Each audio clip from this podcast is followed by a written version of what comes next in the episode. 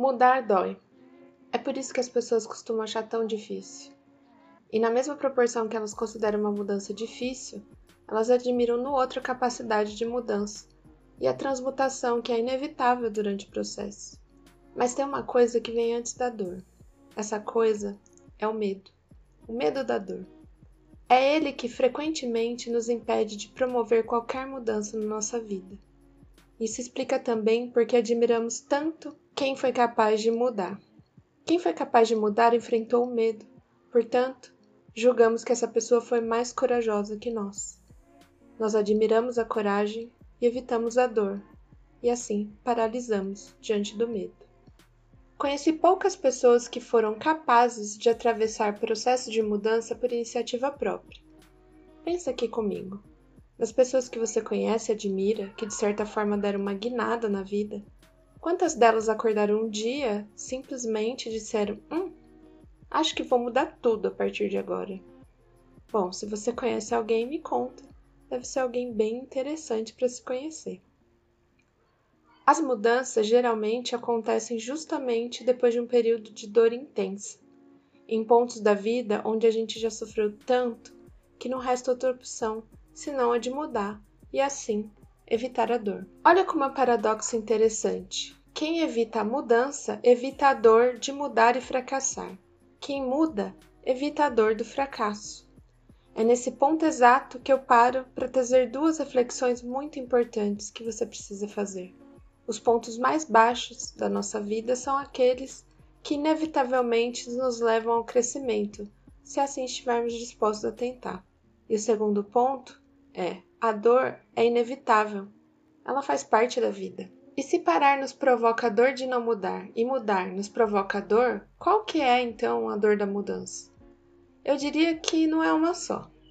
A primeira, e que provavelmente é a mais morosa, é a dor do ego. Se você chegou ao ponto de achar que precisa modificar aspectos da sua vida e da sua trajetória, significa que você não está mais de acordo com as opções que fez e com quem era antes. E uma forma muito clara de mostrar isso é: pense agora em quantas pessoas que você conhece que permaneceram na mesma situação, opinião ou opção por pura teimosia, não importa o quanto a vida pareça mais doce, leve e saudável de outra forma. Parece difícil de entender esse tipo de gente, né? Mas não é não. É alguém que acha que rever suas escolhas é admitir que esteve errado. E nossa, quanta gente tem medo de fracassar, não é mesmo? Mas eu acho que o fracasso, na verdade, é uma ilusão. Fracasso não existe. O que existe é vida e tentativa. Algumas tentativas são longas e prazerosas, algumas são curtas e objetivas, Algumas nos fazem ver que tudo vale a pena e outras que há muito mais para viver.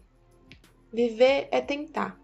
Insistir em algo que já não te cabe mais é tentar menos, portanto, viver menos. Mudar é também pedir perdão. Se não é fácil admitir para si que você errou, admitir para o outro é tornar público seu sentimento de falha. Aqui na porta da minha casa, eu escrevi a frase: O caminho da cura é o perdão. E me permita talvez mudar o seu conceito de perdão. Perdão não é absolvição dos pecados do outro ou solicitar absolvição dos seus próprios pecados. Perdoar é libertar. Ou no bom português, perdoar é deixar para lá. Esse movimento ele é necessário porque o rancor é um veneno que entranha na carne e na mente e comanda as nossas decisões, nossa fala, nosso pensamento, nossas escolhas, Pare e observe um pouco. Quanto de energia por dia você gasta observando suas rusgas com o outro, medindo movimentos, arquitetando discursos, ações? É muito desgastante não perdoar. Faça isso por você. Peça isso por você. A vida fica mais leve. E quando a vida fica mais leve, a mudança é mais fácil. Mudar não acontece do dia para a noite. Mudar é uma construção contínua e global. Ela começa com a decisão e ela se formaliza devagarinho, porque a dor da insegurança nos freia de mudar de uma vez. O que as pessoas vão achar? Como que eu vou explicar? Mas eu nunca fui assim. Eu tô bem do jeito que eu tô. E se eu desagradar alguém? Insegurança é o obstáculo mais longo dessa jornada. Mas é, ele não é intransponível, especialmente porque, embora pareça uma corrida solo, é uma corrida de revezamento. Tem outras mulheres correndo essa corrida com você. E não só elas. Tem livros, tem espiritualidade, tem conteúdo para consumir, tem infinitos espelhos que mostram outras caras, outras dores, outras jornadas, mas que se parecem tanto com a gente. E toda vez que a insegurança parecer maior do que é, vai ter algo para você se apoiar e te lembrar que a única coisa que nunca muda é a necessidade de mudança. Eu não sei se você que está me ouvindo agora pensou em mudar de endereço, em mudar de emprego, em mudar de parceria amorosa.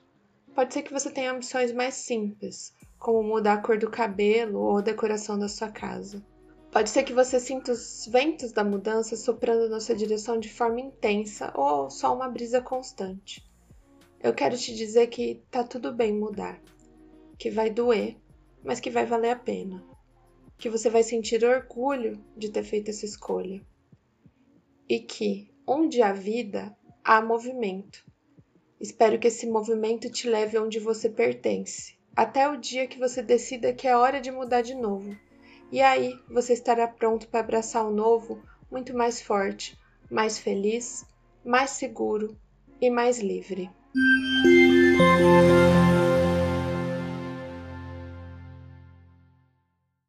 Este comprimido acaba por aqui. Se você gosta do nosso conteúdo, continue nos apoiando e participando através dos nossos canais: Instagram e Facebook das Mina Pod, Spotify, Google Podcasts das Mina Pod Dúvidas, sugestões de tema ou elogios, fale com asmina.gmail.com. Beba água, ame-se muito e não esconda sua voz. Até a próxima!